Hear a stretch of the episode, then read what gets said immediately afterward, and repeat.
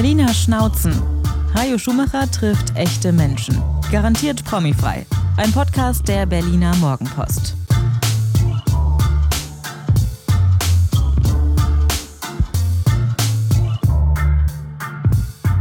Hallo und herzlich willkommen zu den Berliner Schnauzen, dem Podcast der Berliner Morgenpost. Was ich immer dazu sage, sozusagen als Beipackzettel.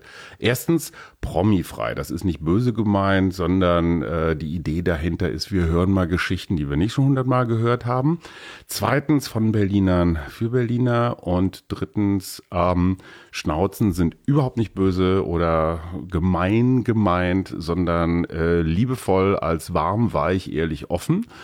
Heute ist jemand da, der, ja, als Journalist muss man schon sagen, ein bisschen Traumjob hat, oder? Stell dich doch mal vor, bitte. Ja, hallo, ich bin Alex Dinger. Ich arbeite bei Berliner Morgenpost als Polizeireporter. Ähm, und ja, ich kann sagen, ich habe meinen Traumjob gefunden. Das ist ja wirklich so der Klassiker, ne? Polizeireporter. Der ja. hat dann immer so ein bisschen so einen krummen Hut auf, einen Trenchcoat an, Block und tuschelt immer mit Polizisten. Ähm, ganz so ist es nicht, aber äh, so habe ich es mir auch immer vorgestellt. Ähm, aber man kommt viel rum, also das kann man sagen. Also man kommt unheimlich viel rum in der Stadt, man lernt die Stadt mit anderen Augen kennen und man bekommt so ein bisschen Einblicke in so eine Welt, wo vielleicht der normale Berliner nicht jeden Tag mit zu tun hat. Und das Irre ist, du wohnst auch noch mitten im Brennpunkt Neukölln, Hermannstraße. Ach, ja. Kurze Wege, oder? Immer wenn irgendwo eine Clanbude ausgehoben wird, bist du gleich da. Äh, ich sitze an der Quelle, richtig. Also Bist du auch deswegen da hingezogen? Nee, bin ich nicht. Also mir gefällt Neukölln tatsächlich. Ähm, und äh, aber dass ich direkt an der Quelle sitze, ist natürlich positiv. Ich habe es nicht weit bis zum Hermannplatz, ich habe es nicht weit bis zur Sonderlee, Karl-Marx-Straße, Hermannstraße. Tempelhofer Flugfeld äh, kommen wir sicherlich auch noch drauf zu sprechen. Ja. Ähm, Gab es ja vor äh, nicht allzu langer Zeit einen Mord an einem bekannten Intensivtäter. Ähm, da war ich relativ schnell dort. Ähm, so, das ist auf jeden Fall sozusagen für meinen Beruf von Vorteil. Wie, wie bist du auf die Idee gekommen? Bist du irgendwann eines Morgens als Junge aufgewacht und hast gesagt, ich will Polizeireporter werden? Äh, nee, tatsächlich nicht. Ähm, ich sag vielleicht mal ein, zwei Sätze, wie, Unbedingt. ich zu dem Beruf gekommen bin. Ähm, also ich habe Germanistik studiert ähm, und habe irgendwann äh, ein Musikfanzine gemacht. Ich habe über Musik geschrieben tatsächlich. Mhm. Ähm, und bin welche, dann, welche Art Musik? Ähm, Elektronik, Indie-Musik, also alles, mhm. was mir irgendwie gefallen hat. Und ich habe das Fanzine aber eigentlich nur gemacht, um, um sonst auf Konzerte zu kommen. Ähm, hat funktioniert? Das hat funktioniert, Du ja. hast einen total prominenten Vorgänger, der das auch so gemacht ja, hat. Wer? Benjamin von Stuckrad-Barre. Ach. Hat, ja. Der hat damals auch, ich glaube, für irgendeine Musikzeitschrift geschrieben. Und nicht um zu schreiben oder Journalist mhm. zu werden, sondern um für Lau auf Konzerte zu kommen. Richtig, das war meine Motivation. So, ja, Super Idee. Und dann bin ich zu einem Stadtmagazin gekommen in Chemnitz, wo ich studiert habe. Ähm, und das waren tatsächlich so meine ersten äh, Gehversuche beim Thema Journalismus. Ähm, und dann vom Stadtmagazin bin ich dann dort zur regionalen Tageszeitung, Freie Presse. Mhm. Und dann habe ich wirklich, äh, man würde jetzt vielleicht sagen, Wald- und Wiesenjournalist. Ich habe über alles geschrieben, über was ich schreiben durfte auf Zeile. So habe mir da quasi Geld verdient.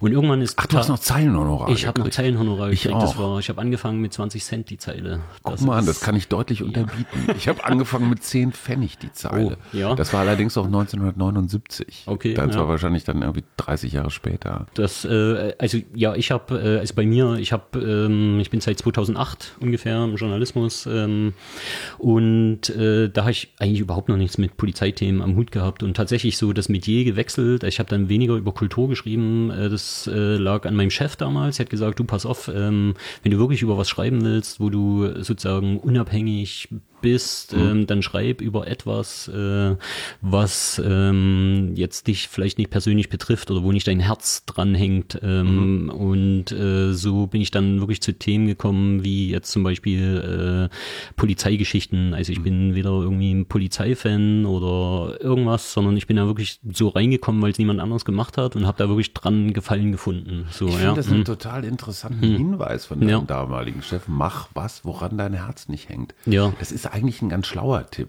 Äh, absolut. Ja. Äh, ich, ich bilde mir ein, dass ich die Distanz habe. Also gerade Polizeireporter kommen wir bestimmt noch dazu, ja. darauf zu sprechen. Dem wird ja immer ein bisschen vorgeworfen, zu nah an der Polizei ja. zu sein. Und das ist halt sowas, was ich jetzt für mich persönlich ähm, völlig von mir weisen kann. Also, also weil in ich da, dir wohnt nicht ein heimlicher Innenminister nee, nee, oder Innensenator. Überhaupt nicht. Ich finde es tatsächlich einfach spannend, weil das äh, wirklich Parallelwelten sind, in die ich Einblick bekomme, wo ich auch sehr dankbar bin, wo es einfach Spaß macht, auch äh, zu recherchieren für mich jetzt. Ja. Wie viele, ich sag mal so klassische Polizeireporter wie dich gibt es in Berlin eigentlich? Mm, Noch muss man wahrscheinlich sagen. Da kann ich die erste Anekdote erzählen. Ähm, es gibt sozusagen klassischere, also wenn wir jetzt von den klassischen äh, Zeitungen reden, haben wir die Berliner Zeitung, da haben wir einen Tagesspiegel, da haben wir äh, die Morgenpost, haben wir die BZ. Mhm. So ähm, und äh, wenn man jetzt die äh, die BZ, äh, da ist der Axel Lier, also Grüße, mhm. ist dort der Polizeireporter beim bei, äh, Ihr bei, kennt euch auch alle, Wir, oder? wir kennen uns richtig. Ähm, bei Berliner Zeitung ist Andreas Kuppitz und bei der äh, beim Tagesspiegel ist Alexander Fröhlich. Erstmal fangen alle vier mit A an. So, ähm, das kann kein Zufall das sein. Das kann kein Zufall. Erste Verschwörungstheorie. Das erste Verschwörungstheorie. ich heiße auch Ajo. Ich was, und ähm, jetzt äh, bei meinem weiteren Werdegang, ich war dann auch in Magdeburg bei der Magdeburger Volksstimme und das Witzige ist, äh, Axel Lier von der BZ, der kommt auch aus Magdeburg, war auch bei der Volksstimme und der Andreas Kuppitz von der Berliner Zeitung, der war ganz früher, er kommt auch aus Magdeburg und hat auch sozusagen den Volksstimme-Bezug und ähm, Das ist die, der nächste Teil unserer Verschwörung. Ach, richtig, richtig. Kommen alle aus Magdeburg, Ach, fangen alle mit A Richtig, an. richtig. Kann ja. kein Zufall Ja, kann kein Zufall sein, aber es ist ganz witzig, also das haben wir dann irgendwann ja. mal festgestellt und es verbindet natürlich in irgendeiner Art und Weise. Aber ihr seid Kollegen hm. und Konkurrenten. Richtig, so, also. Du willst schon was eher absolut. haben als die anderen. Absolut, absolut. Und seid ihr dann sportlich und sagen, boah, jetzt hat der Dinger mal wieder uns was weggeschnappt? Äh, das ist also man. Gratulieren die dir dann auch? Äh, also wenn es gute Geschichten sind, dann ist man schon so fair und sagt untereinander, Mensch, äh, geile Geschichte. Ähm, aber es kommt auch sehr häufig vor, dass ich früh die Konkurrenz aufschlage und mich ärgere, weil die eine Geschichte haben, die ich nicht habe. Ähm, oder eine Geschichte, die besser recherchiert ist oder ja. wirklich eine Exklusivgeschichte. Und ich meine, das ist ja der Ansporn, sag ich mal, ist jeden Journalisten. Ähm, schon gute Geschichten zu machen und das ist und definitiv als erster, ne? als erster Exklusiv richtig genau ist da richtig. gilt noch ja, was ja, Internet hin oder her das absolut. ist richtig klassisch ja. Tageszeitung. Dafür lieben wir die Tageszeitung ja. Absolut ja. Also wie bist du jetzt äh, zum Polizeireporter gekommen? Eigentlich ohne Leidenschaft? Mhm. Hattest es dann, gab es so einen, den einen Moment, wo du gesehen hast, wow, wow, das ist Leidenschaft? Ähm, ja, den gab es tatsächlich. Also ich bin dann von der, von der freien Presse, bin ich erstmal nach Cottbus ähm, zur Lausitzer Rundschau, dort habe ich mein Volontariat gemacht und Volontariat bedeutet quasi, ähm, so nach dem abgeschlossenen Studium macht man eigentlich als Journalist nochmal so die Ochsentour, also man... Mhm. Äh, schlecht bezahlt. Schlecht bezahlt. Ähm, ich, meine erste Station war Finsterwalde, ähm, also ich bin sozusagen das erste Jahr meines Berufslebens, habe ich mir eine Wohnung in Finsterwalde genommen und habe äh, in Finsterwalde Lokaljournalismus gemacht. Ähm, die Lokalredaktion war dort über dem Pennymarkt. So, ähm, also da war nichts mit äh, Klemmer. Aber wenn du da durch bist, ja. dann weißt du, dass du den Job magst. Äh, absolut, das sage ich ja. heute mal. Ich habe Sommerloch in Finsterwalde überstanden. Und also mich, mich schockt nichts mehr. So, mhm. also wenn die Zeitung noch weiß ist, ähm, 16 Uhr, ich schreibe die voll. Das ja. ist kein Problem. Ich kenne ja. das ja auch. Ich komme ja. von der Münsterschen Zeitung, habe das ja genauso gemacht als Schüler und Student für hm. Zeilengeld und äh, genau im Sommer, ne? Was ja. machen wir schon wieder? Freibäder geht absolut, nicht, ne? Absolut. Und dann fängst du an, die Friedhöfe abzutelefonieren. Ja, Tierheim. Habt irgendwas ja. Tierheim, genau.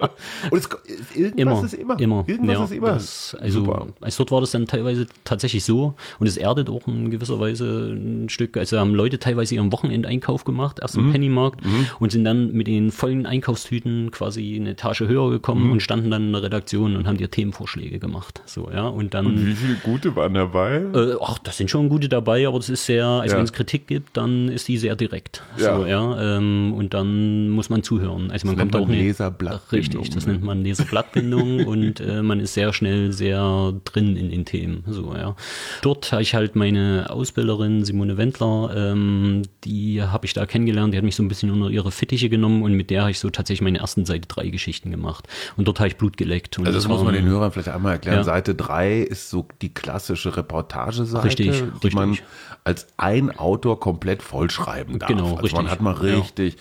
so, und man will damit ja dann immer einen Gischpreis gewinnen, ne? oder einen Reporterpreis oder sowas. Äh, das ist so das, der Traum. Das ist der Traum, aber am Anfang hatte ich erstmal Schiss, also diese Seite halt voll zu kriegen. Und Ja. ich kann mich noch genau dran erinnern, wo ich meine erste äh, Seite geschrieben habe. Das war auch kein spektakuläres Thema. Da ging es um ein Tuning-Treffen am äh, äh, Lausitz-Ring.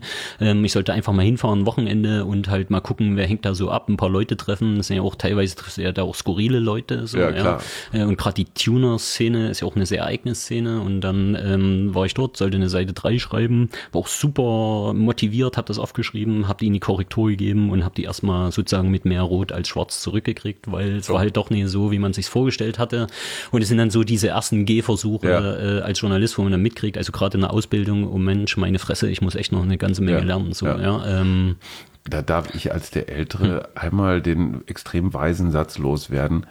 Jede vergrützte Geschichte hat hunderttausendmal mehr. Lernenergie Ja. als die, für die die alle auf die Schulter klopfen. Ja. Die Geschichten, die ich wirklich richtig ordentlich versemmelt habe, Hm. die, kenn, die kann ich dir heute fast noch aus dem Gedächtnis vorlesen. Die ganzen anderen, die mal irgendwie gut angekommen sind, sind alle weg. Das tut so weh, ne? Wenn Absolut. So, wenn so viel Rot Absolut. an der Geschichte ist. Das ist wie so ein Chirurg, der dir mit dem Messer Ja. in den Rücken sticht. und man zweifelt erstmal am Anfang. Boah, das, ja. ich krieg's nie hin. ja, oh Gott, bin ich richtig. doof. Ja. Wobei manche von den Älteren das auch ganz gerne machen, so als Ja. erzieherische Maßnahme. Jetzt Ja. wollen wir dem Jungschen erstmal erstmal zeigen, wo der Hammer hängt. Ne? Ja. Gut, aber auch da muss man durch. Wie Ja. bist du dann zur Morgenpost gekommen? Bist du weggekauft worden? Nee, also ich bin dann von der Lausitzer Rundschau Cottbus, äh, habe ich mich tatsächlich wegbeworben. Äh, da war eine Stelle ausgeschrieben ähm, in Magdeburg bei der Volksstimme äh, als Lokalreporter in Magdeburg und äh, das war dann, da war ich dann drei Jahre bei der Lausitzer Rundschau und da habe ich mir gedacht, das ist jetzt einfach der Moment, äh, Kennst um, du jetzt die Lausitz? richtig, ähm, jetzt nochmal was Neues und dann bin ich dann nach Magdeburg gekommen. Und das war meine klassische, eigentlich erste so Polizeireporterstelle. Also habe ich eigentlich fast nur Polizeigeschichten gemacht in Magdeburg. Und äh, dort war ich dann drei Jahre und dann nach drei Jahren habe ich mich tatsächlich sozusagen wegbeworben, also aktiv. Ähm, und die äh, Morgenpost hatte eine Stelle ausgeschrieben und dann war ich hier zum Vorstellungsgespräch und das hat eigentlich gut geklappt. Also wir haben uns verstanden. Gibt es in Magdeburg Kriminalität? Äh, gibt's aber ähm, anders als hier. Also kommen wir vielleicht auch noch drauf zu So, sprechen. wird man Fahrrad geklaut oder? So, ja, so oder eine Einbruchserie Okay. oder sowas und das ist dann auch klein Aufmacher, was bei hier vielleicht eine Meldung ist, wenn Ja, überhaupt, ja, ja, äh, ja. ist dann Gibt es sozusagen- Clans in Magdeburg? Äh, mittlerweile ja, gibt's. Hm. Also läuft doch gerade ein äh, großer Gerichtsprozess gegen den Paten von Magdeburg. Nein, ähm, ja. der Pate von, das klingt wie Richtig. eine Netflix-Serie. Richtig, ähm, also ich stecke jetzt nicht ganz so drin in dem Thema, dass ich da jetzt ins Detail gehen kann, aber Hm. äh, auf jeden Fall haben die auch äh, äh, zu tun. Ja. Und jetzt stelle ich mir das so vor, kommt ein junger Reporter aus Hm. Magdeburg nach Berlin. Ist ja nicht so, dass diese Stadt jetzt auf dich gewartet hätte. Nee, auf keinen Fall. So.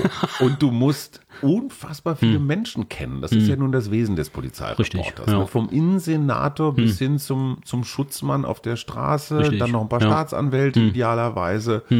Wie geht das? Muss da jeden am Bier trinken gehen? Äh, man muss das eine oder andere Bier, den einen oder anderen Kaffee trinken, aber das tatsächlich, da hatte ich auch Schiss, so, wo ich hergekommen bin. Ich hatte wirklich Respekt davor, weil A, starke Konkurrenz, gute, gute Reporter ähm, und gerade wenn man jetzt zum Beispiel die BZ, die eine sehr starke Polizeiredaktion haben, die fast jeden Tag Exklusivgeschichten haben und dann kommst du hierher und bist sozusagen der Neue. So, kennst niemanden, hast keine Telefonnummer und dann fängst du erstmal an und wie, wie ist es? Also ganz klassisch, ich habe tatsächlich angerufen, ich habe bei der Polizei angerufen, habe gesagt, ich bin der Neue, ich würde gerne mal vorbeikommen. Ich habe bei der Feuerwehr angerufen, ich habe bei der Staatsanwaltschaft angerufen. Was haben die gesagt? Haben gesagt, kommen Sie vorbei. Und dann Ach bin so. ich vorbei. Und, Also offene Arme. Äh, genau, richtig. Also erstmal Hallo gesagt, Hände geschüttelt und ich sag mal, das ist so die erste Welle, will ich das mal nennen. Also man lernt dann so die Pressesprecher kennen, Ja. so, ja. Ähm, und ich sag mal, das ist ja so ein Einstieg. Man will ja auch erstmal, man muss ja erstmal verstehen, wie, wie läuft das, so, ja, wo, allein, wo, wo ist die Polizei, ja, wo sitzt der Innensenator, wo ist die Feuerwehr, was für Ausschüsse Ja, gibt's, klar, so, klar. ja. Und dann so die zweite Welle ist dann so, dass du dich mal vorstellst, so bei den ganzen innenpolitischen Sprechern der Parteien, dass du da mal Hallo sagst, so.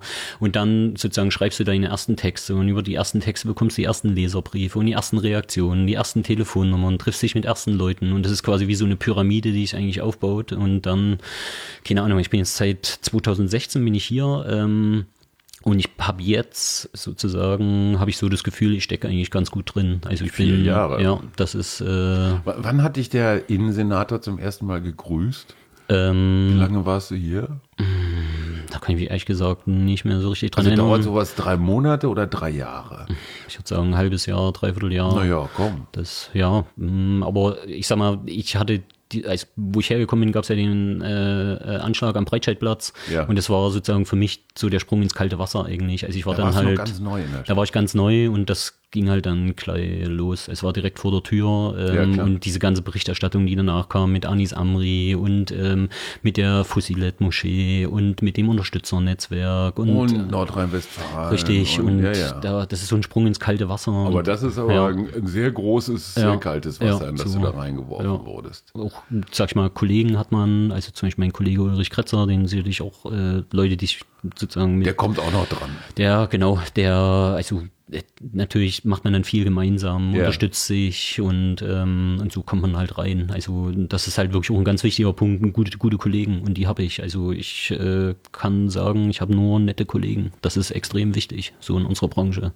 So, dass man äh, miteinander spricht und ähm, keine Beißreflexe hat. Und so, sich ja. keine Informationen vorenthält. Richtig. So, ich ja, weiß mehr als richtig. du oder Kein sowas, ne? Herrschaftswissen, sondern Ja, ja. halt wirklich. Nicht ganz, ja. nicht ganz unüblich in ja, Redaktion. absolut, absolut. Ja. Ähm, Breitscheidplatz. Hm. Äh, hattest du das Gefühl, so gerade aus Magdeburg hier, das ist eine Nummer zu groß, das kann ich nicht. Jetzt gleich irgendwie, ich sag mal, internationale Hm. Tragweite dieses Attentats. Mm, Hast nee, du so, so Selbstzweifel gekriegt? So? Nee, Selbstzweifel eigentlich nicht. Ähm, also ich hatte unglaublichen Respekt, aber wie gesagt, also durch die Kollegen, äh, Ja. also wenn man wirklich im Verbund agiert, äh, also wenn man nicht alleine ist, dann das nimmt unheimlich viel Druck von Ja. den Schultern, weil ich sag mal, wie ist es denn, man, man, man kommt irgendwann nicht weiter, man hat eine Telefonnummer nicht oder so und dann fragt Ja. man halt einfach einen Kollegen und sagt dann, hier, du sag mal, kennst du da jemanden und dann äh, dann läuft das eigentlich schon. Also ich kann mich an den Abend noch ziemlich sehr genau erinnern. Also ich hatte mit einem Kollegen Dienst, ähm, und es war ein sehr ruhiger Tag und äh, sozusagen die Zeitung, die war äh, vollgeschrieben, wir waren fertig mit unseren Geschichten. Was macht man dann? Man guckt sozusagen abends noch äh, Abendschau, ähm, ob da irgendein Thema ist, was man verpennt hat, was man vielleicht noch machen müsste. Man guckt die Frühausgaben der Konkurrenz an, was die alles so haben. Und dann trifft man eine Entscheidung, gehe ich nach Hause oder gehe ich nicht nach Hause. So und, und da war es halt so kurz vor um acht haben wir gesagt, okay, wir gehen so, ja, weil es war wirklich extrem ruhig. Einen Kollegen noch verabschiedet und äh, ich setze mich in die U-Bahn äh, und äh, sehe, merke noch in der U-Bahn, da war ich Höhe Wittenbergplatz, dass mein Handy die ganze Zeit brummt. So, ja. Und dann bin ich ausgestiegen, äh, Chef ist dran, hat gesagt, äh, aussteigen, umsteigen, zurückkommen. So, ja. Und dann, ich habe es schon gesehen, Wittenbergplatz äh, Ja, und äh, in die Redaktion an dem Tag haben wir aus früh um fünf gearbeitet. Ja, ja. So, ja. Also das Ja, war schon echt da, heftig. Ich kann mich da auch ja. dran erinnern.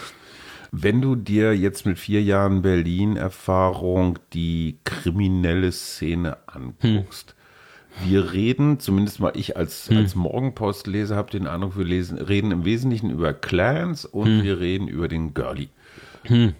Beziehungsweise noch ein bisschen mehr Drogenhandel. Bildet das in etwa die Realität ab?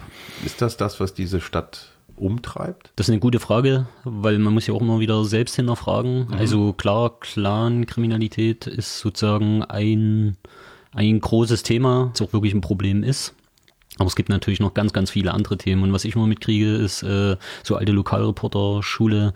Das ist tatsächlich so die Alltagskriminalität, die Leute am meisten umtreibt. Also wenn ich jetzt von Leserbriefen ausgehe oder Leute, die sozusagen Alltagskriminalität ist was? also zum Beispiel Diebstahl, oder äh, Fahrrad geklaut. Fahrrad geklaut oder im, im Keller eingebrochen Ja. oder zum Beispiel Enkeltrick. Ich habe Haufen Senioren, die mir schreiben, die irgendwie äh, auf Enkeltrickmasche reingeflogen sind. Aber und das müsste sind sich doch auch mal langsam rumgesprochen. das frage ich mich auch immer wieder, ist auch Oder? nie der Fall. Ist nie der Fall. Das ist äh, nach Leute wie lesen vor mehr Morgenpost.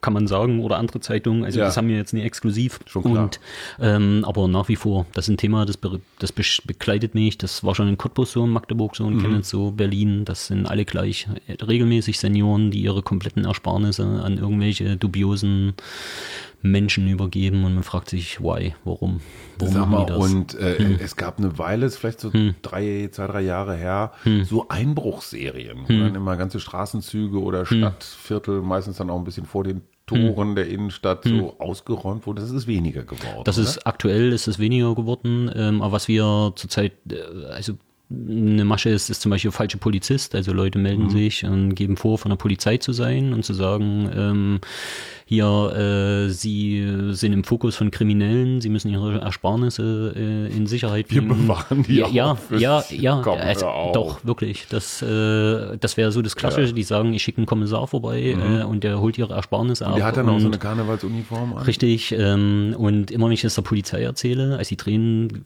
förmlich schon mit den Augen, die sagen, das muss doch langsam mal, müssen die Leute, also die Polizei, die kommt nie vorbei, also nie, never ever kommt die Polizei vorbei. Schon und gar nicht, die, wenn man sie Ja, und die ruft und die ruft, ja, und die ruft sie auch nicht an, also die Polizei ruft nicht an und sagt, Ja. äh, Herr Max Mütze, äh, Sie Ja. sind im Fokus von Kriminellen, bitte Nee. übergeben Sie Ihre Ersparnisse. Das ist, kann man getrost auflegen, so, ja. Das ist Okay, also Alterskriminalität wird fast ein bisschen unterschätzt. Du- richtig. Oder auch zu wenig abgebildet. Ich meine, das mit den Clans ist natürlich eine dolle Geschichte. Ja, ne? Da absolut. ist ja alles Ja. drin. Mhm, da genau. sind ja diese Ausländer Ja, drin. Ne? ja. Inzwischen gibt's äh, V-Blogs, äh. Netflix-Serien Ja. rauf und runter. Und man denkt ja auch immer, die- ey, diese Gangster-Rapper, Mhm. ich, meine beiden Söhne sind so ein bisschen in dem Alter, es wird ja auch total glorifiziert. Mhm. Absolut, Ne? Dicke ja. Mhm. Autos, Scheiß auf die Polizei und den Staat, äh, ein Frauenbild, Mhm. was ich auch etwas überholt finde. Erstmal ein Pfund Koks auf Mhm. die Kühlerhaube und, und, und. Das, das macht mich richtig wuschig. Mhm. Unsere Kinder kriegen da einfach so ein Weltbild um Mhm. die Ohren gehauen als cool,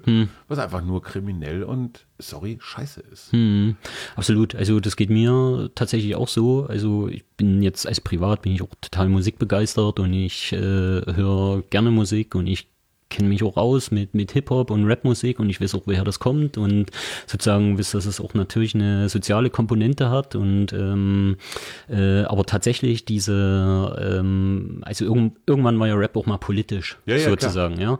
Und aber wenn es nur noch darum geht, das Koks auf den Tisch zu packen, äh, äh, ähm, dann knapp bekleidete Frauen tanzen Ja. irgendwie an Stangen und äh, es geht nur noch äh, um das schnelle Geld. Das ist halt tatsächlich auch ein Business, ähm, was ziemlich verdorben ist. So, Ja. ja.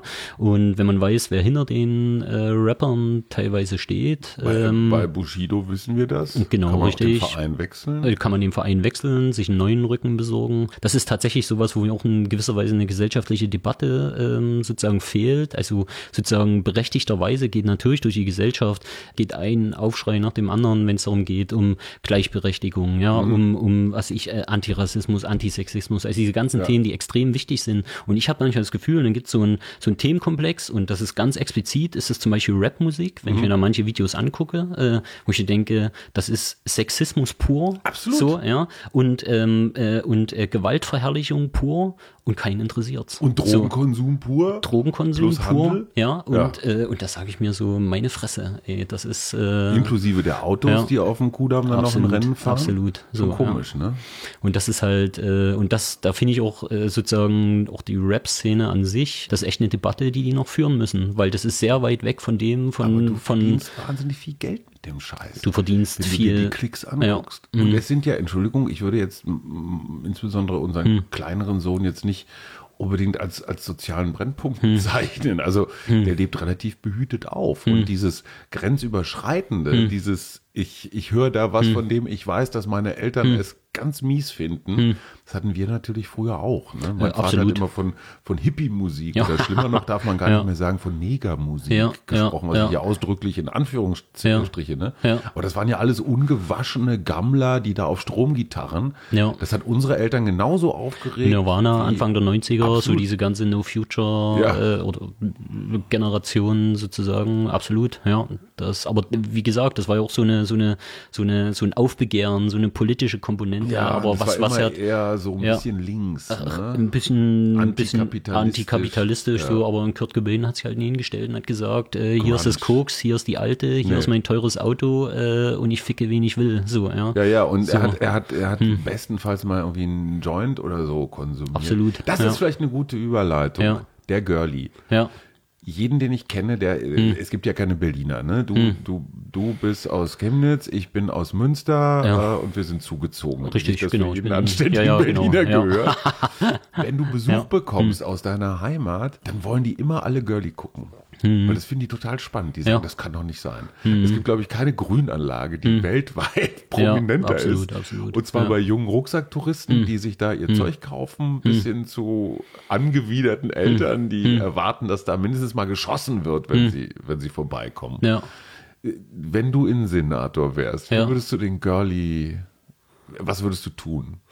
Ähm, na, ich finde, erstmal steht da eine ganz grundsätzliche Frage. Ähm, also ich will das sozusagen selber auch gar nicht bewerten, weil es gar nicht meine Aufgabe ist, aber wir müssen erstmal über Drogenkonsum reden. So, Ja. ja. ähm, und Drogenkonsum bedeutet, ähm, will ich sozusagen Drogen komplett verbieten Mhm. oder will ich Teile legalisieren? Also zum Beispiel Cannabis will ich legalisieren. Wie in so. den USA, Wie in den USA. in So, das Holland, ist, viel in und, und da muss man erstmal eine Entscheidung treffen. Und trifft Ja. man die Entscheidung sozusagen, äh, dann wäre zum Beispiel mal ein ganz großer Teil äh, äh, des Konsums im Görlitzer Park wäre erstmal schon mal weg. So Weil's außer- legal wäre. Weil es legal wäre, Ja. Richtig so. Und wenn man, aber solange man diese Entscheidung nicht getroffen hat, Mhm. dann muss man es verfolgen. So, also man kann, man kann nicht, man kann nicht sagen, äh, äh, sozusagen, es gibt zwar das Gesetz, aber wir ignorieren das mal. So, ja. Und ich denke, das ist das große Problem, was viele mit dem Girlie haben, weil es sozusagen äh, mit zweierlei Maß gemessen wird. So, ja. Also wenn man halt sagt, okay, eigentlich äh, ist es nicht so richtig erlaubt, aber wir drücken mal so ein bisschen Mhm. äh, ein Auge zu. Das ist zumindest das, was ich äh, von Anwohnern höre, wenn wir jetzt Ja, so klassisch Lokalreportage machen und Leute fragen, stört sie das eigentlich? So, ähm, das wäre erstmal Punkt eins. Lass uns ganz kurz Ja. Bekenntnis. Ja. Ich bin für Cannabisfreigabe aus Ja. folgendem Grund. Hm. weil du entziehst äh, dunklen Strukturen erstmal sehr, sehr viel Geld. Hm. Ja, also man würde Clans oder wen auch immer nicht länger unterstützen. Hm. Die Qualität der Ware wäre staatlich geprüft. Und ähm, was, was ist der dritte Grund? Ich glaube, dass Cannabis und die Spät- oder Früh- oder Spätfolgen gibt Hm. es natürlich, aber die sind auch nicht schlimmer als bei Alkohol. Äh, richtig, Beispiel. absolut. Ja, also Ja, wer mhm. Cannabis nicht, nicht mag, aus vielen nachvollziehbaren Gründen, der muss auch Alkohol verbieten. Letztendlich. Es ist eher eine kulturelle Frage, welche Droge Mhm. Ja. erlaubt ist und wer nicht. Bist du für Freigabe? Also Also kontrollierte ich jetzt Freigabe? als, also Du privat, als also als Bürger, privat, als? Bürger, ich wäre auch für eine Freigabe. So, Ja. ja. Also das äh, müsste ich mich entscheiden, dann wäre das, äh, weil ich denke, äh, das wäre der einzige gangbare Weg. So, Und in ja. Holland ist der Konsum zurückgegangen nach Richtig, der Freigabe. ja. In den USA Ja. freuen sich die Bundesstaaten, dass sie unfassbare Steuereinnahmen. Hm. dazu haben. Äh, so. Ja, so. Aber wir lernen eine Gesellschaft auch mit Drogen umzugehen, oder? Äh, äh, richtig, also das, das sehe ich auch so. Aber dann gibt es die ja. Theorie, wenn du das eine freigibst, dann Gibt's dann das nächste? Hm. die Dealer, was weiß ich, dann geht auf einmal Kokain oder Amphetamin oder irgendwelches andere Hm. Zeug, was nun deutlich derber, gerade bei Kindern Hm. äh, und, und auf gar keinen Fall freizugeben ist. Stimmt diese Theorie? Würden sich dann diese ganzen vielen Hm. Dealenden Strukturen und Menschen, das ist ja ein Wirtschaftszweig, muss man Absolut, mal sagen. ja. Würden die sich eine andere Droge suchen? Versuchen, Das ist halt eine spannende zu- Frage. Also da bin ich zu wenig Experte, um das Ah, irgendwie okay. sagen zu können. Aber was man halt sagen kann beim Görlitzer Park ist, ähm, da gibt's natürlich, ähm, das sind schon lange nicht mehr nur die Cannabis-Dealer. Also Ja. da wird äh, Koka- Kokain, Amphetamine, Gibt's ähm, alles. gibt's alles so. Okay. Und da hört dann tatsächlich auch der Spaß auf. Ähm, also gerade Kokain als Modedroge sozusagen, das ist zum Beispiel auch ein Thema, was mich persönlich umtreibt. Also gerade in Berlin äh, ist es ja teilweise, ähm, äh, wird ja Kokain, äh, ist ja in manchen Kreisen so eine Art Volkssport zu koksen. So, ja, wenn man sich anguckt, ähm, wie blutig diese Droge eigentlich ist, woher die kommt, Mhm. wie viele tausend Menschen wegen Kokain sterben. Und dann gibt's wirklich Leute, die es noch mit ihrem Gewissen vereinbaren können, äh, sozusagen zu koksen, äh, da fehlt mir jeglicher, äh, jegliches Verständnis. Und ähm, das ist halt sowas, äh, äh, was dann tatsächlich die Begleiterscheinungen sind von einem blühenden Drogenhandel.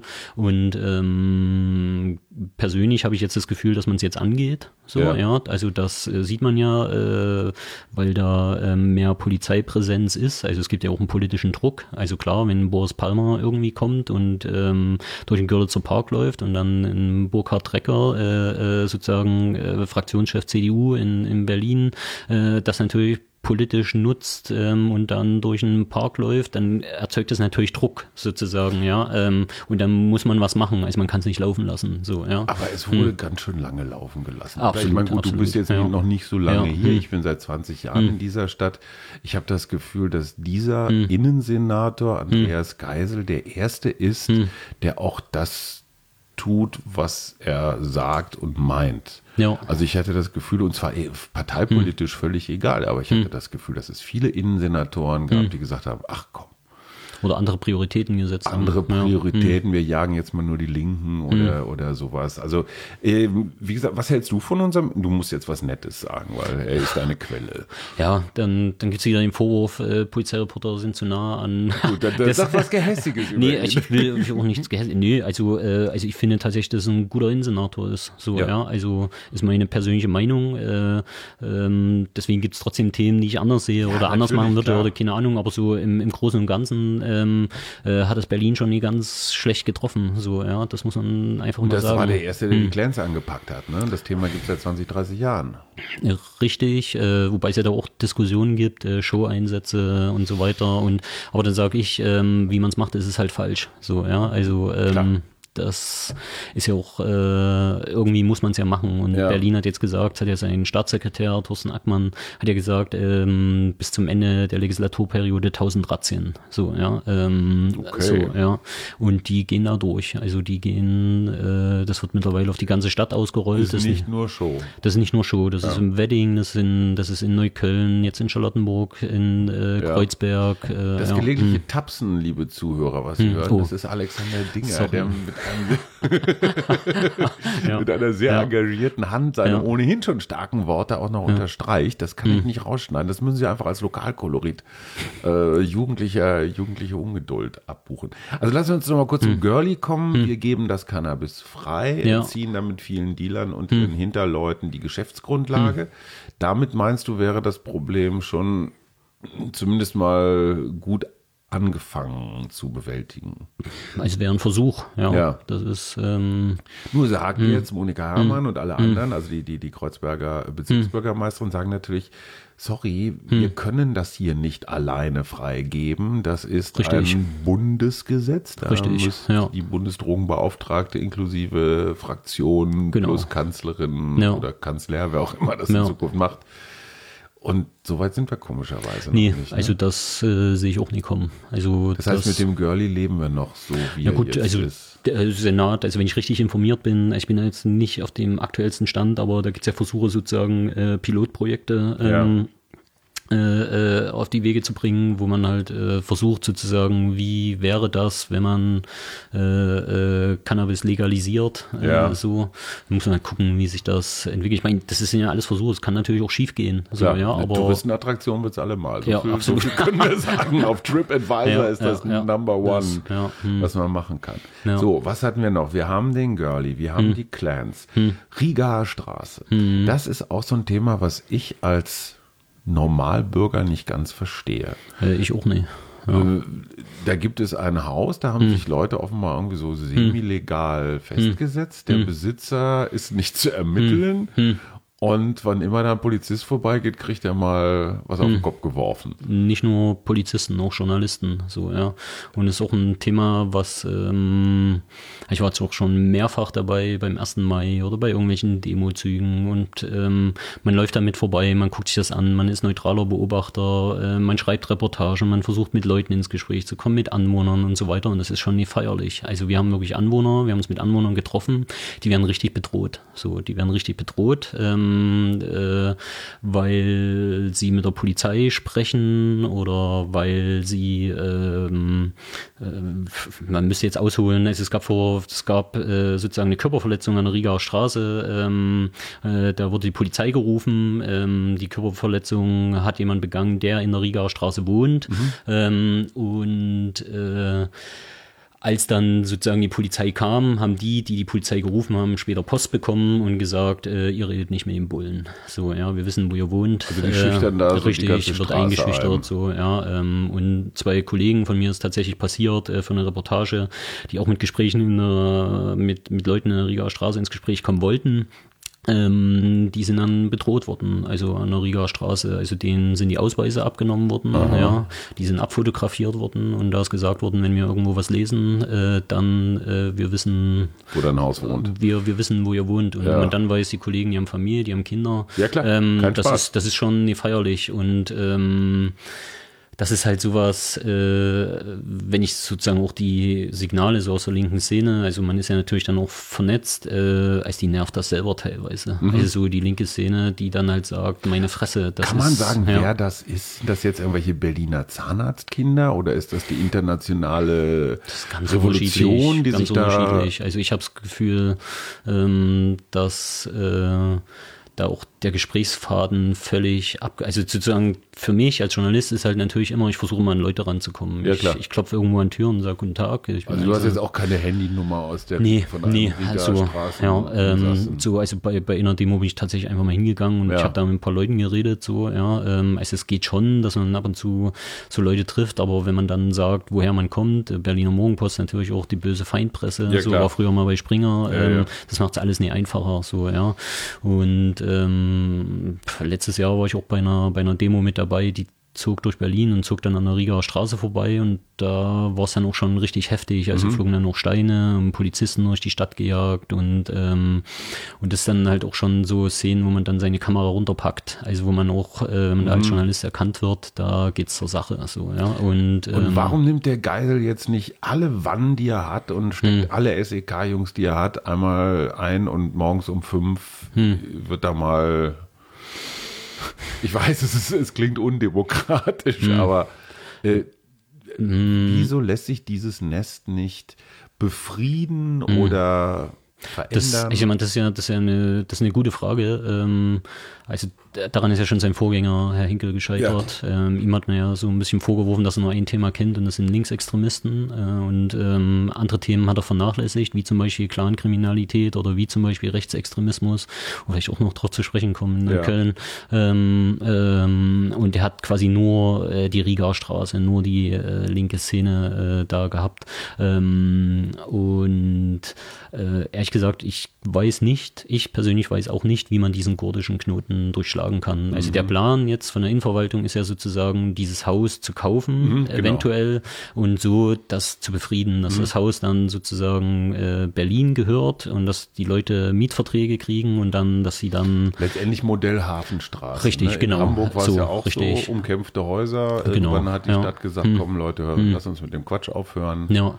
Und äh, das scheitert momentan noch daran, dass man eigentlich gar nicht so richtig weiß, wer ist jetzt eigentlich der Besitzer äh, des Hauses, der Besitzer wiederum, der in über Deutschland. In Deutschland. Wo dann, jedes Haus im Katasteramt richtig, und ich weiß richtig. nicht wo erfasst ist. Ja, genau. Ähm, und der Besitzer kommuniziert da über bin ich ja mal kurz für Enteignung, muss ich das sagen, oder?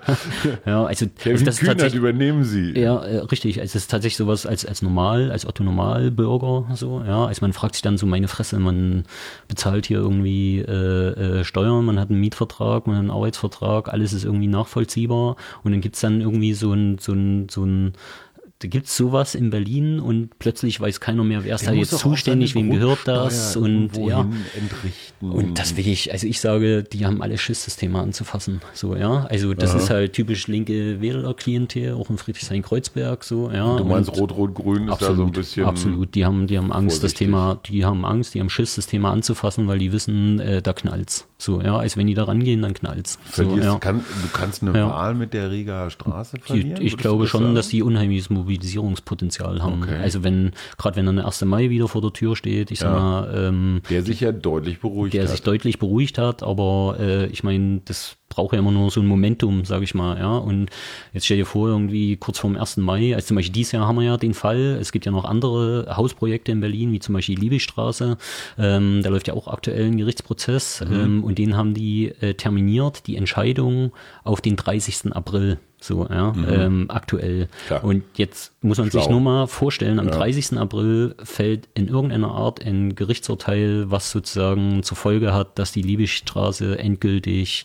äh, da ist hier Halligalli in Dann der Walpurgis. der 1. Mai ja, absolut. neuen Treibstoff kriegt. Absolut. Und das ist natürlich sowas, was man immer mitdenken muss. So, ja. Du hast ja auch viel mit Polizisten hm. zu tun. Hm. Was was mich wirklich wundert und wovor hm. ich durchaus Respekt habe, hm. Polizist in Berlin zu sein, das hm. braucht schon echt ein dickes Fell. No. Also hm. ich war ein paar Mal auf so Dienststellen und hm. das Gefühl, eine Zeitreise in die 80er hm. Jahre zu machen Äh, klar, die, wir kennen das Schießstandthema, Hm. wir kennen das Ausrüstungsthema, wir hören davon, wie die angegangen, Hm. bespuckt, beleidigt, sonst wie was werden. Ich finde es ehrlich gesagt auch entwürdigend, Hm. wenn zwei Polizeibeamte aus so einem ranzigen Corsa klettern. Ich finde, die Polizei Hm. braucht anständige Autos. Ja, also wenn ich, wenn ich irgendeinem so Clan Bengel äh, mit einem Corsa vorfahre, ja, sorry, aber da ist schon mal die halbe Autorität oder noch Ja, mehr hm, weg, oder? Was sind das für meistens ja Männer, aber auch eine Hm. ganze Reihe Frauen, die in Berlin Polizisten sind? Die müssen doch echt schmerzfrei Hm. sein, oder? Äh, richtig. Ähm, aber auch da sage ich immer, äh, das ist ähm, Berlin ist erstmal Berlin grundsätzlich. Also wenn man nach Berlin geht oder in Berlin ist, dann trifft man ja eine Entscheidung. So, Du ja. weißt, was du Du, tust. so, du bist halt nie in Deine Mutter hat dich gewarnt. Richtig, du bist halt nie in, in Chemnitz, um jetzt Ja. mal äh, sozusagen Klar. auf meine Vergangenheit zu kommen. Oder Münster, äh, ja, bürgerlich. richtig, sondern du bist Ja, in klar. Berlin. Und Berlin ist eine unheimlich lebendige, große, spannende Stadt. So, ja, und da ist halt immer was los. So, ja, das ist Punkt eins. Und Punkt zwei ist, Ja, immer was los ist okay, Ja, aber wenn du ja. pausenlos so gedemütigt wirst Das- im Beruf. Und da bin ich mir halt nicht so schwierig. sicher, ob das so ist. Also, weil Okay. wenn, wenn wir, also das ist ja auch so eine Erzählung immer, dass das äh, Polizisten als Prügelknaben der Nation, Ja. aber ähm, es gibt wenige Berufsgruppen, und das zeigen auch immer Umfragen, die so geachtet sind. Ich sag mal, wenn man jetzt von einer Nahrungskette sprechen würde, wäre der Polizist ganz oben und der Journalist ganz unten. So, ja, also Ja, vom gut, dass Vertrauen. wir unten sind, ist klar. Richtig, so, Also. Feuerwehrmann, Arzt Richtig. und Polizist stehen oben. Richtig, genau. Ähm, und das andere, was du meinst, das sind ja so strukturelle äh, äh, Gründe, also sprich ähm, schlechte Ausstattung. Genau. Ähm, Computer, die ins Museum richtig, gehören. Äh, schlechte Wachen. Ich meine, Ja. Berlin hat einen äh, Innovationsstau von einer Milliarde äh, ungefähr über den Daumen gepeilt, so Polizeiwachen. Mhm. Und das ist halt schon sowas, was sich auch die Politik fragen lassen muss. Ähm, hier, hör mal, äh, das sind Ja. die, die für unsere Sicherheit, So den Kopf aus. hinhalten. Und dann will ich auch als Bürger, der Steuern zahlt, natürlich, dass es denen gut geht. Also Mhm. ich will natürlich, dass sie äh, gut bezahlt werden. Ich will, dass sie gute Wachen haben. Ich will, dass sie eine gute Ausstattung haben und dass sie, dass sie gern auf Arbeit gehen. So. Mhm. Und wenn du halt äh, gerade Berlin, ich sag Wovereit, arm, aber sexy, ja, äh, quietschen, also sparen, bis es quietscht, Ja. äh, das hängt vielen Polizisten noch nach. Da ist die Stimmung, die sind nicht gut zu sprechen. So, ja, äh, also da gibt's noch Leute, so die Jüngeren, das wird besser, habe ich das Gefühl. Ja. So, aber gerade so die, die Polizisten, die jahrelang nicht befördert wurden, die jahrelang sozusagen einstecken mussten, Mhm. Überstunden die, schieben. Ne? die haben richtig, äh, als dem brauchst du nie kommen mit irgendwie äh, da für dich. So, ja. Also, Würdest du sagen, ich meine, das ist ja, man muss ja nicht, oder ja, Babylon Berlin gucken hilft manchmal, um was über diese Stadt zu lernen. Ähm, in der Weimarer Republik, ich will um Gottes Willen jetzt nicht zu historisch werden, aber, aber in dem Moment, wo die Politik, die Regierenden, den Kontakt zu denen, die die Waffen haben, und zwar Militär und Polizei, verlieren. Also wo sich innerhalb der Armee, innerhalb des Sicherheitsapparates so ein Misstrauen gegenüber den Politikern aufbaut. Und die dann irgendwann sagen, nee, mit denen da, mit dieser großen Koalition wollen wir nicht mehr. Wir wollen jetzt mal wieder richtig einen, der durchgreift. Also so eine Art Rechtsruck bei der Polizei. Stellst du das fest? Das ist wirklich eine schwierige Frage. Also ja, gibt's definitiv. Also sozusagen, es gibt auch äh, AfD-Stammtische bei der Polizei und bei der So Staatsanwaltschaft Schnauze und Schnauze voll gibt's Wutbürger, definitiv. ja. Es gibt aber auch eine Menge äh, äh, sehr gute, weltoffene Polizisten. Also was Ja. man immer dazu sagen muss, also die Berliner Polizei, die ist halt äh, extrem verjüngt sich gerade und ist extrem international. Also ich habe mir die Einstellungstabellen sozusagen, Mhm. wo man sieht, wie alt sind die Leute, aus was für Nationalitäten, äh, aus was für Nationen kommen die. Man muss sagen, jetzt so neue Jahrgänge, so Ja. mittlerer Dienst, da haben wir, äh, äh, sind die Polizisten mittlerweile kommen aus 40 Ländern. So, Wow. und das muss man sich mal vorstellen. Also Ja. die Berliner Polizei ist unheimlich international. Und äh, zum Beispiel so ein Erlebnis, was ich mal hatte, wo ich halt auch wirklich, das sind so Momente, wo ich sage, ich bin stolz auf meine Mhm. Polizei, ich bin stolz auch auf, äh, auf die Stadt. Ähm, bin ich mit der U8 gefahren, Ja. äh, Cottbuser Tor und ähm, da war unten äh, ein Polizeieinsatz. Äh, es waren äh, äh, vier Polizisten. Ähm, äh, zwei Männer, zwei Frauen. Also das ist erstmal Punkt eins. Also Mhm. Ja. das ist bei Weitem kein reiner Männerberuf mehr. So, ja. Äh, und Punkt zwei ist, Ich bin äh, ein bisschen verliebt in Polizisten. so ein altes Wunschbild von mir. Aber gut, das ist mein kleiner Abgrund. ja. Und, äh, und wenn du dann siehst, also die gehen dann ran und dann machen die Ansprachen und das erste auf Deutsch, Ja. dann das funktioniert nie, das zweite Mal auf Englisch, Ja. das dritte Mal auf Türkisch. So, und du denkst dir so, Alter, das ist meine Wow. Polizei. Das Wow. ist, das ist wirklich, das ist wow. Ja, Ja. das ist unglaublich international und das ist einfach eine andere Polizei als sozusagen auch das werfe ich zum Beispiel manchmal sozusagen der linken Szene vor, dass Ja. manchmal noch dieses Bild so vom Knüppel schwingenden Bullenschweine. Bullenschwein Ja. von, von dem, Ja. von dem alten weisen Mann. Berlin trifft das nicht mehr zu, definitiv nie. So, ich muss auch ehrlich sagen, als Bürger, ich habe durchweg echt gute Erfahrungen gemacht. Ich persönlich Die sind auch, zum. Teil, die sind lustig, die sind drücken auch mal ein Auge zu, manchmal auch nicht. Ja. Ne, wenn du das dritte Mal über die rote Ampel Ja, fährst und die Ja, Radstreife ja, ist zufällig hinter dir, du merkst es nicht, dann sagt er, das erste Mal okay. Hm. Das zweite war schon, aber jetzt beim dritten Mal, jetzt kriegen sie einen Zettel. Ja. Übrigens nicht billig. unter uns. Ich glaube, ich habe 60 Euro bezahlt. Äh, wir haben 24.000, ich hoffe, ich sage jetzt die richtige Zahl, 24.000 Polizisten, davon 17.000 auf der Straße. Äh, natürlich gibt's da auch äh, Rechte, definitiv. Klar. So, ja. Aber jetzt von einem ausgeprägten Netzwerk, äh, also glaube ich persönlich nicht so, ja. Ja. Aber man muss halt genau hinschauen, äh, wenn halt, äh, also auch in Berlin gab es mehrere Fälle äh, sozusagen, wo Polizisten, die klar rechtsextrem sind, äh, aufgeflogen sind. So, Ja. ja. Und da braucht man auch als Behörde nichts schönreden. Also da muss man halt draufhauen. So, Gut, ja. Hm. aber die Tatsache, dass sie auffliegen und dass sie, das heißt ja auch, dass die Sicherungssysteme Jein, jein. Also da sind funktionieren. noch mal wieder gut, dass es Journalisten gibt. Ja, So, weil ja die gut, aber halt Journalisten was, gehören so. zu den Sicherungssystemen. Ja, richtig, ich. ja, ja, Ne? genau, ist richtig, ja, ja, absolut. Du sagtest gerade, Rechtsextremismus ist ein Thema in Berlin. Hm. Ja, ich großes den, Thema. Ich habe Hm. den Eindruck, in anderen Teilen der Republik, bei weitem nicht nur im Osten, Hm. ist es deutlich schlimmer. Ich finde Berlin relativ unrechts. Oder bin ich. Klar, das hat auch wieder was mit, mit dem Fokus der Berichterstattung zu tun, äh, aber das sage ich jetzt zum Beispiel in Neukölln, äh, Ja. gibt es eine rechtsextreme Anschlagsserie, ähm, wo sozusagen Brandanschläge auf Autos von Politikern äh, Ja. von Linkspartei, hauptsächlich SPD, ähm, ausgeführt wurden. Dort können wir von Glück reden, dass es noch keine Toten gegeben hat. Ach, so- ja, so dramatisch, Also so dramatisch. Also Ja. sozusagen, ich habe mich auch mit mehreren Opfern getroffen und wenn, sag ich mal, dein Auto angezündet wird, was vor deinem Haus steht und dein äh, Auto äh, steht quasi so nah am Haus, dass das Feuer ohne weiteres auf dein Okay. Haus überschlagen ist- kann ja. und ähm, und das über Jahre sozusagen und auch äh, gerade so in Neukölln, wenn man da guckt, ähm, äh, freie Kräfte Neukölln, starke NPD-Szene, die teilweise Verbindungen bis nach Chemnitz, äh, nach Cottbus, ähm, äh, also wo, wo man wirklich auch mitkriegt, zum Beispiel NSU, äh, Ja. gab's, gibt's auch Verbindungen nach Neukölln, wo man äh, schon sieht, dass es da auch in Berlin, wo jeder sozusagen, der nicht in Berlin wohnt, sagt Berlin, das sind ja hier die Linken, so, Ja. ja, gibt's auch eine starke rechtsextreme Szene. Aber warum ja. Neukölln? Neukölln ist doch eher so Multikulti, international, junge Leute. So der Süden von Neukölln. Ja. Ach, guck. Ja, so Pritz, Rudow, alles, was dann rüber nach Brandenburg geht, haben eine sehr starke rechte Szene. So. Nimmt zu, stagniert, nimmt ab. Mm, Gerade ist wieder ein bisschen Ruhe, hängt aber auch Ja. damit zusammen, dass es irgendwie äh, da natürlich äh, mehrere Polizeieinsätze gibt, gab, äh, große Öffentlichkeit. Also wenn man jetzt in größeren Zeiträumen spricht, so was ich die letzten fünf Jahre, dann definitiv eine Zunahme. Ja. So, ja. Okay. Hm. Was mich ja natürlich bei einem Polizeireporter besonders interessiert, so alles da so hinterm Vorhang. ne?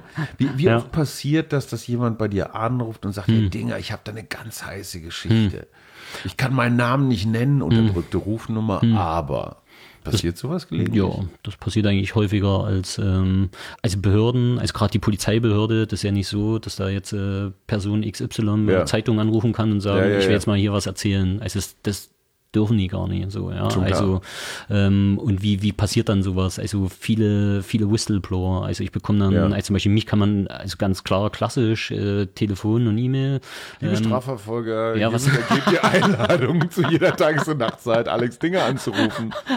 Gerne auch noch eine Ja. Datei mit rüber zu schieben Absolut, auf den absolut, Datenstick. ja. Auch Leitsordner nehmen wir gerne. ja, das, Gut. ja, aber äh, Service-Tweet. Richtig, Ja. genau. Und klassisches Beispiel jetzt vor vor 14 Tagen. Also ich selber, ich bin gerade in Elternzeit, äh, deswegen bin ich ein bisschen äh, sozusagen raus aus dem aktuellen. Ähm, aber selbst dann äh, hat mich zum Beispiel jemand kontaktiert, den ich kenne. Ich sage jetzt nie näher wer, so klar. ja. Und er sagt, äh, hier du, die sind übrigens beim Zoll eingebrochen, so ja. Ach, äh, diese Nummer. Diese Nummer. Und das Ja. ist halt sowas, was mich Und wie schon viel? 5 Millionen Zigaretten? äh, 5,2 Millionen Zigarette, eine Tonne Shisha-Tabak. So. Und ich meine, das muss man sich auf der Zunge zergehen lassen. Also die machen monatelang, werden hier Razzien gemacht Ja. und dann wird du jedes... sammelst jeden Krümel. ja, für jedes, zusammen. für jedes Krümel wird eine Pressemitteilung rausgegeben und dann, dann brechen Leute beim Hauptzollamt ein, ja, und klauen die ganze Es Scheiße ist wieder. leider, so, es ja. ist leider schon fast wieder lustig. Ja, so, und, aber da gibt's dann- Wahrscheinlich genau die gleichen Jungs, denen man es weggenommen hat. Richtig, Zeug so, wieder, so, oder? also man, man weiß nicht, wer es war, so Ja. ähm, Ermittlungen laufen. Aber das ist dann sowas, da gibt's dann natürlich keine Pressemitteilung und sozusagen ähm, Das ist auch leider richtig Und so eine peinlich. Tipps bekommt man dann, Ja. ja. weil das natürlich Leute nervt, weil Leute halt sagen, du, wir arbeiten hier ein Jahr, Ja. wir ermitteln, wir Klar. machen Razzien und die Politik lässt sich feiern und dann wird sozusagen ist sowas auf der anderen Seite möglich. Ja. Und da kommen dann die Medien ins Spiel, weil dann, sag ich mal, nehme ich als nerviger Lokalreporter Ja. mein Telefon in die Hand und dann gehe ich sozusagen den Verantwortlichen auf den Sack. So, Ja. so. Aber, aber insofern haben die natürlich auch ein gespaltenes Verhältnis zu dir. Richtig, ne? Auf der genau, einen Seite richtig. brauchen sie dich Ja. manchmal, um Ja. Sachen in die Öffentlichkeit zu tragen. Absolut, Und manchmal ja. schnüffelst du auch irgendwo rum, wo die Richtig. sagen, hau ab. Richtig, so, ja, das ist Also es ist so ein bisschen Hassliebe zwischen, Denke ich auch. zwischen euch. Ich bin immer ein Freund davon, sozusagen mit offenem Visier zu kämpfen. Also, dass man halt schon. Und ich sag mal, ihr, ihr seid so eine, so eine Handvoll Polizeireporter in Berlin. Jeder hat dann so seine Ansprechpartner. Ja, es gibt teilweise Überschneidungen. Ja. Also, sozusagen jetzt, äh, ich sag mal, jetzt ein Whistleblower, der irgendwas in die Öffentlichkeit Ja. bringen will, also gehe ich mich keine Illusionen hin. Der redet genauso mit äh, der BZ oder Berliner Zeitung oder Der ruft dann Tagesspiegel. alle an und sagt nicht, oh, der Dinger ist der netteste oder mit dem habe ich so viel Bier mal getrunken. Oder. Also es gibt schon so exklusive Geschichten, also es gibt's immer wieder, aber dafür ist die Medienlandschaft einfach zu bunt. Wenn Ja. ich die Geschichte nicht mache, macht die jemand anders. So, ja. Was war Das- dein größter Coup, deine größte Enthüllung, dein persönliches Watergate, das du enthüllt hast? so eine richtige Enthüllung, also so eine Geschichte, die, die mir Ja, die so Deutschland, ach, die weltweit, Weltweit. es die CNN direkt in die Abendnachrichten genommen hat. jetzt so aus der jüngeren Vergangenheit war äh, zum Beispiel das mit dem Mord im Tiergarten. Ja. So, ja, ähm, das sind dann aber auch so kleinere Geschichten, die dann aber bundesweit schnell an, an Drive bekommen, wo es halt darum ging, äh, äh, dass der, der Tatverdächtige ist ja ein Russe, ja, Ja. Ähm, und äh, wo ja sozusagen die Vermutung im Raum steht, dass sozusagen der Kreml dahinter steckt. Mhm. Ähm, und ich habe dann auch über fünf Ecken sozusagen, äh, man wusste nie, wo der Russe ist, wo der jetzt eigentlich untergebracht ist, ja, Ja. schon in Karlsruhe oder was weiß ich, ähm, äh, sagte mir dann einer, hier übrigens euer Russe, der ist nicht mehr in Moabit, sondern der ist in Tegel. So, es ging jetzt erstmal relativ unspannend, aber dann frage ich mich als Polizeireporter, warum ist der Russe jetzt in Tegel, weil Untersuchungshaft ist eigentlich in Moabit. Ja. So, und dann fängt man an nachzufragen und dann bekommt man halt mit, die haben den halt verlegt, weil die echt Angst haben, äh, dass er im Knast umgebracht wird. So, Oh. ja. Und was dann halt schon wieder so eine, so eine Geschichte sozusagen, Epstein. äh, ja, äh, oder Wieder so spontan ein. ähm, aber wenn, wenn, wenn sozusagen Behörden Angst haben, Mhm. dass sozusagen ein wichtiger Häftling im Knast umgebracht Ja. wird, dann hat es ja sofort eine politische Bedeutung. Absolut, so. Ja. Und so eine Geschichte, die, die macht man dann und die war dann nächsten Tag bis hoch zur Tagesschau, äh, hat die dann halt jeder gemacht. Und das sind dann manchmal so diese kleinen Geschichten als Lokalreporter. Ich Herrlich, mich als oder? Lokalreporter.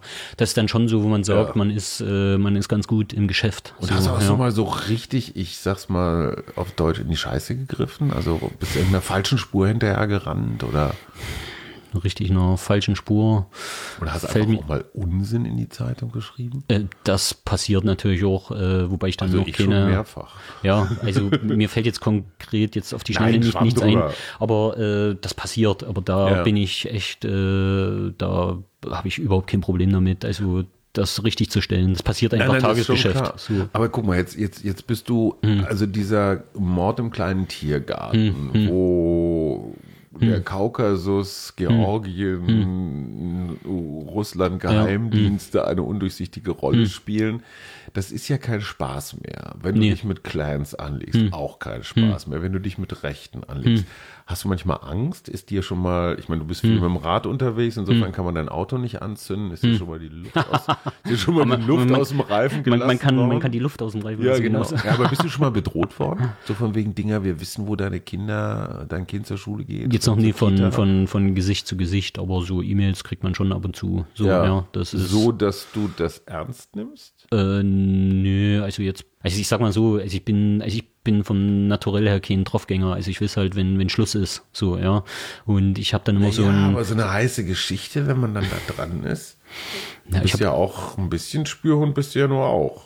Ja, also das ehrlich gesagt, also ja, man, man denkt da schon drüber nach, so, also man kennt das auch. Äh, wahrscheinlich jeder Polizeireporter, der seinen Job ernsthaft macht, der denkt natürlich über sowas nach. Klar. Und ich hatte zum Beispiel auch schon eine gefährdeten Ansprache vom LKA, wo dann Leute anrufen und sagen, hier, äh, sie haben über das und das Thema geschrieben. Ähm, sowas passiert halt so, ja. Das ist halt dann Themen, wenn man über Extremismus schreibt, so, Ja. ja. So, aber ich sag mal, das ist mit eingepreist in, in, in dem Job, sage ich. Ähm, weil Wenn du nicht bedroht werden würdest, würdest du deinen Job auch nicht ordentlich. Also es ist ja so eine bisschen paradoxe Situation. Ne? Mhm. Die Tatsache, dass dir jemand an die Wäsche will, heißt ja, du, du stocherst offenbar in einem Wespennest. Mhm. Ne? Du, bist ja, du wirst ja nicht wegen der Falschmeldung unbedingt bedroht, sondern deswegen, weil du der Wahrheit auf der Spur bist. erstens Das, das. ist im Beruf mit drin. Ne? Ja, das, und, und ich sage immer, also äh, sozusagen, das klingt vielleicht schrecklich banal, aber wenn ich jetzt zum Beispiel Chirurg wäre, Ja. ja.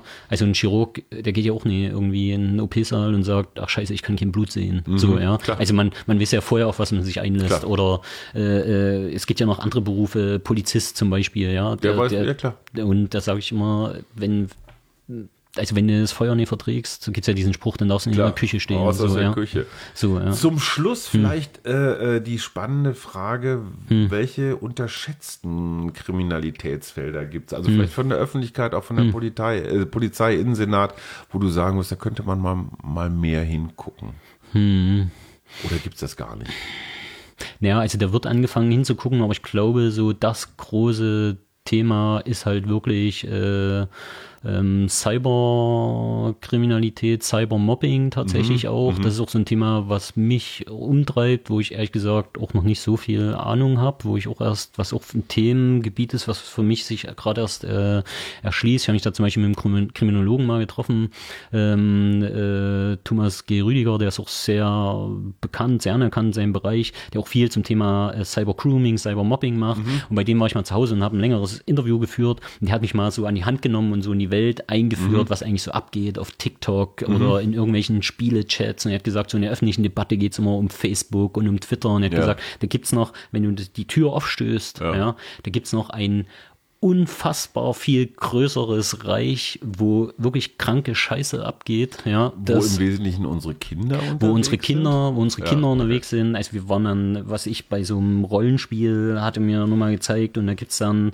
äh, sozusagen ähm, unmoderierte Chats Mhm. oder ähm, ich weiß nicht, wie man das nennt, ähm, äh, also wo dann sozusagen die Spieler untereinander kommunizieren äh, und äh, das ist völlig selbstverständlich, dass es dann irgendwie Gruppen gibt, die nennt sich irgendwie SS oder Mhm. Adolf Hitler oder keine Ahnung, bei TikTok tanzen irgendwelche 14-jährigen Mädchen und irgendwelche alten geilen Säcke schreiben denen dann irgendwelche Nachrichten so, ja. Mhm. Und das ist sowas, wo ich sage, da das ist noch so ein Themenfeld, da kommt glaube ich noch richtig viel auf uns drauf zu, Da sind ja. wir erst am Anfang. Da sind ne? wir erst am Ja. Anfang. Cyberbullying, so, ja. Also Ich das kann dir nur ja. als, äh, äh, von Vater zu Vater, von Altvater zu Jungvater sagen, eine Studie, ich glaube Universität Greifswald, hat vor zwei Jahren ermittelt, mit 13. Mit 13 Jahren haben Kinder im Schnitt alles, Komma, alles gesehen, was es im Internet geboten gibt.